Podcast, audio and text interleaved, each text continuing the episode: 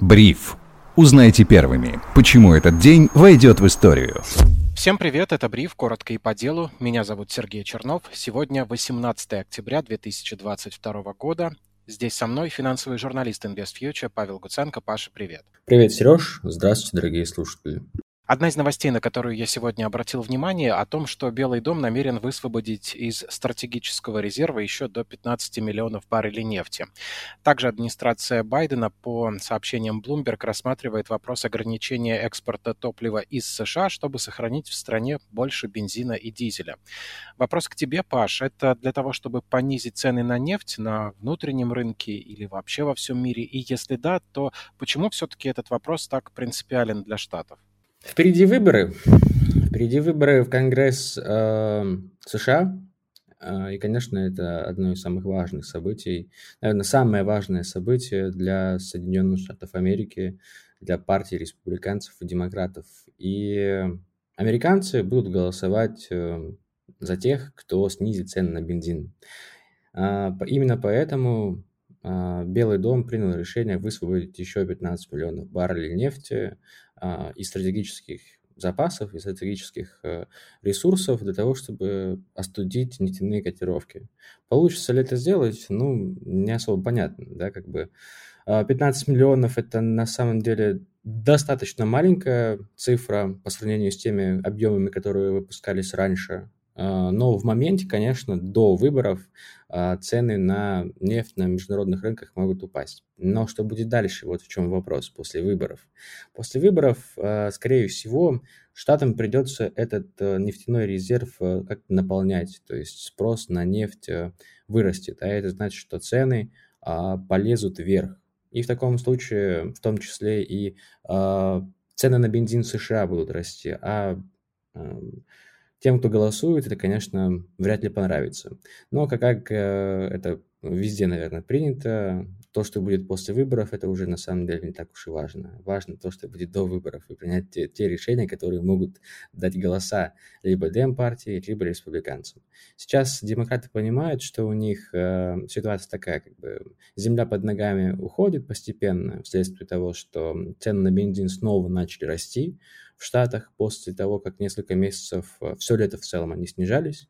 И вот сейчас, после решения ОПЕК, после того, как э, стало понятно, что сланцевики в Штатах нарастить уровни добычи не могут быстрыми темпами, э, цены на бензин в США снова начали расти. И сейчас уже Министерство энергетики США прогнозирует, что цены на отопление домохозяйств вырастут на 28% этой зимой. То есть и зима будет холодной, они прогнозируют, что она будет на несколько градусов холоднее, чем э, медианные температуры за последние 10 лет. Ну и потребление, собственно говоря, бензина и газа вырастет, а значит и цены на данные ресурсы вырастут. Поэтому что нужно сделать? А, поэтому нужно оставить как можно больше ресурсов у себя в стране. Поэтому Белый дом сейчас рассматривает такую возможность а, ограничить экспорт СПГ экспорт энергоресурсов, то есть нефти, а, в страны Африки, в страны Азии, ну и в первую очередь, конечно, в страны Европы. То есть главным тут на самом деле неудачником от таких решений Белого дома может стать Европейский Союз и Европа. Мы сейчас видим, что цены на газ падают, конечно, до 1200 они сегодня упали, но это все происходит на фоне того, что газовые хранилища в Европе почти полностью заполнены, и поэтому спроса на газ сейчас нет. А это значит, что, скорее всего, а, производство в Европе тоже замедляется. То есть рецессия шагает очень быстро, и вот такое вот решение Белого дома ограничить поставки СПГ и нефти, а, конечно, может еще сильнее ускорить падение ВВП Евросоюза, Европы. Ну а мы, нам, россиянам, России, здесь просто стоит наблюдать и смотреть, как будут решать данные вопросы наши партнеры на международной арене. И уже исходя из этого, как-то наше правительство, я думаю, будет принимать решение, поставлять газ или не поставлять. Белый дом в битве за черное золото какой-то, знаешь, расовый боевик. Ну да, давайте смотреть. Евросоюз действительно пока не собирается вводить потолок цен на газ, тоже никак не могут принять окончательное решение. В этот раз ссылаются на разногласия между странами. Видишь ли ты в этом реальные разногласия или Евросоюз э, пока не готов принять такое решение, потому что, может быть, не избавился от зависимости от российского газа и вот так затягивает принятие решения? Что думаешь? Я думаю, что э, есть определенные страны в Европейском Союзе, а, в первую очередь это Сербия и Венгрия, которые э, данные решения не, не позволяют им а, произойти. То есть это страны, которые занимают не то чтобы позицию России, они просто понимают, что без российского газа и без российских энергоносителей им будет очень тяжело. Их экономика схлопнется, а люди будут э, а, мерзнуть, к сожалению. К сожалению, вообще, что возможно, мы это обсуждаем, то, что люди могут мерзнуть где-то на планете Земля, но, к сожалению, в такое время мы живем. Как бы нужно понимать, что все решения Европейского Союза принимаются абсолютным большинством. То есть э, все члены Союза должны проголосовать за принятие того или иного решения. Но мы уже несколько месяцев назад видели э, разговоры о том, что данный э, способ принятия решений в Европейском Союзе могут отменить. И от а, абсолютного большинства могут прийти к, к обычному большинству. То есть, если большинство стран примет такое решение, то другие страны, такие как Венгрия и Сербия, должны будут этому подчиниться. Поэтому э, я сомневаюсь, что в ближайшее время, учитывая позицию Венгрии и Сербии, Европейскому Союзу удастся принять э, предельные цены на российский газ. Во-первых, непонятно, как это будет вообще контролироваться, как возможно покупать российский газ э, по предельным ценам. То есть нет инфраструктуры для того, чтобы контролировать э, данные цены. То есть непонятно, как это будет организовываться технически. А во-вторых, как бы не раз уже российские политики, э, которые принимают решения, заявляют, что если будут введены предельные цены, то энергоносители российские поступать на европейский рынок не будут. Поэтому я думаю, что многие страны Европы понимают, что принимать такие решения сейчас очень опрометчиво, потому что а, если такое решение будет принято о предельных ценах на газ, то европейской экономике будет очень больно. Да, идет диверсификация, да, Россия теряет очень сильными, очень быстрыми темпами рынок Европы, но, как, и, как уже много раз это говорили, а, слишком за год изменить поставки в Европу не получится. Да, возможно, это получится сделать за 5 лет, но вот эти вот там, 5 или 2 года придется очень сильно потерпеть и пережить достаточно сильную экономическую рецессию. Понятно. Отдел заокеанских к нашим Центробанк собирается оградить инвесторов от ненадежных инвестиционных телеграм-каналов. Экспертное сообщество во главе с Банком России собирается разработать перечень критериев для того, чтобы оценивать надежность телеграм-каналов, связанных с тематикой инвестиций.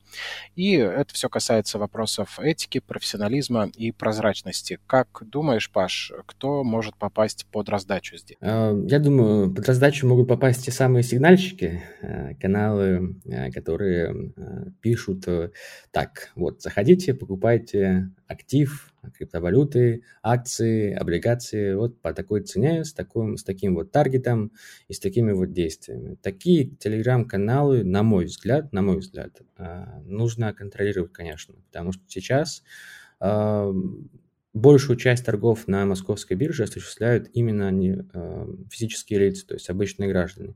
То есть эти люди, которые э, достаточно с низким уровнем финансовой грамотности э, и финансовых, без финансового образования. Они доверяют таким вот телеграм-каналам в надежде, что фондовый рынок принесет им так называемые иксы. Но зачастую э, предсказать дальнейшее движение котировок акций, какого-то вообще актива э, невозможно. Сделать это очень сложно. Э, поэтому абсолютно правильное решение Банка России контролировать э, телеграм-каналы, э, которые дают сигналы и по большому счету обманывают людей. Потому что как бы знать наверняка, куда развернется актив, это невозможно. Невозможно предугадать. А, да, можно использовать там технический анализ, фундаментальный анализ, выставлять таргеты, выставлять цели, но стопроцентной вероятности а, выигрыша, так сказать, в этой лотерее а, нет. И я сомневаюсь, что Банк России будет прям блокировать телеграм-каналы, которые сигналы передают, да, но в целом это невозможно, по-моему, сделать, и они, скорее всего, останутся, но у людей нужно формировать мировоззрение, которая позволит им выявлять такие каналы и учить людей не доверять таким телеграм-каналам, не доверять сигнальщикам и формировать такой вот Э, внутренний, внутреннюю защиту от того, чтобы, не, э, чтобы не, не пользоваться данными сигналами и защитить свои капиталы. Потому что сегодня рынок очень турбулентный, э, и невозможно предсказать, куда и как, и, и как, и через какое время пойдут активы. Либо вниз, либо вверх. Ну, как бы все зависит от геополитики, которую мы, к сожалению, контролировать никак не можем. В целом, решение Банка России выглядит достаточно логичным, и на самом деле а, все его давно ждали, потому что Эльвира Набиулина и другие представители Центрального банка России уже не раз высказывались а, против а, телеграм-каналов, которые пампят акции, которые загоняют людей в определенные активы. Такие телеграм-каналы нужно контролировать. Это, на мой взгляд, правильное решение. Люди должны сами принимать решения и сами нести ответственность за то, что они делают, а не перекладывать эту ответственность на другие телеграм-каналы. Никто лучше вас а, не разберется в том, куда вложить ваши собственные деньги. Вы должны доверять только сами себе. Да, действительно, потому что цели и стратегии у каждого свои. А ты, когда сейчас заканчивал ответ на вопрос, натолкнул меня на мысль о том, что, а действительно, может быть, вот эти каналы с сигналами и виноваты в том, что даже к нам в комментариях люди приходят с тем, что якобы мы их вовлекли в это неблагодарное занятие, заставили инвестировать, из-за этого у них все заблокировали, они где-то в минусах, вынуждены были закрывать позиции в убыток. Может быть, если бы не было телеграм-каналов с сигналами, которые обещают гарантированный и мгновенный доход, у наших сограждан было бы более адекватное восприятие инвестиций, понимание того, кому они действительно нужны и как в этой сфере следует действовать, чтобы получить какой-то доход, и, понятное дело, не сразу. И вот это понимание, что это всегда э, долгосрочная игра. Я не думаю, не уверен в том, что сигнальщики прям исчезнут, исчезнут люди, которые хотят получить иксы. Они всегда будут, но я надеюсь, что просто большинство людей начнет осознавать э, э, идею, мысль о том, что инвестиции – это всегда риски. И, и, то есть невозможно э, на инвестициях заработать огромные капиталы – это всего лишь одно из основных средств. Это полезная штука и средство накопления а, в долгосрочной перспективе. Но сделать иксы очень сложно. Это делают отдельные профессионалы, которые профессионально занимаются, занимаются спекуляциями на фондовом рынке. Таких людей в мире не очень много. И не нужно верить в то, что а, какой-то там телеграм-канал с 30 или 40 тысячами подписчиков, которые э, продают сигналы, дают сигналы, э, смогут обыграть рынок. Даже Уоррен Баффет не всегда выигрывает рынок, а это как бы э, гений инвестиций. Инвестиции – это всегда риск, и это нужно понимать.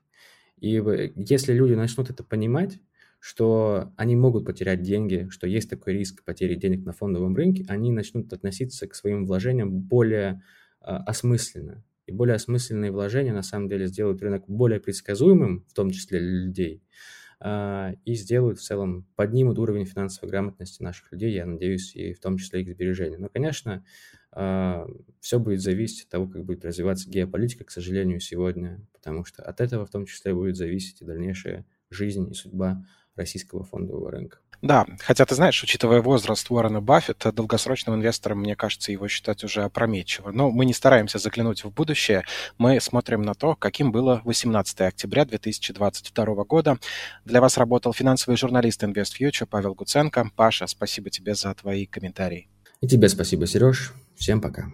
Меня зовут Сергей Чернов. Слушайте бриф, ставьте лайки, пишите ваши комментарии, мы их читаем. Подписывайтесь на нас на всех подкаст-платформах. Хорошего настроения и до встречи.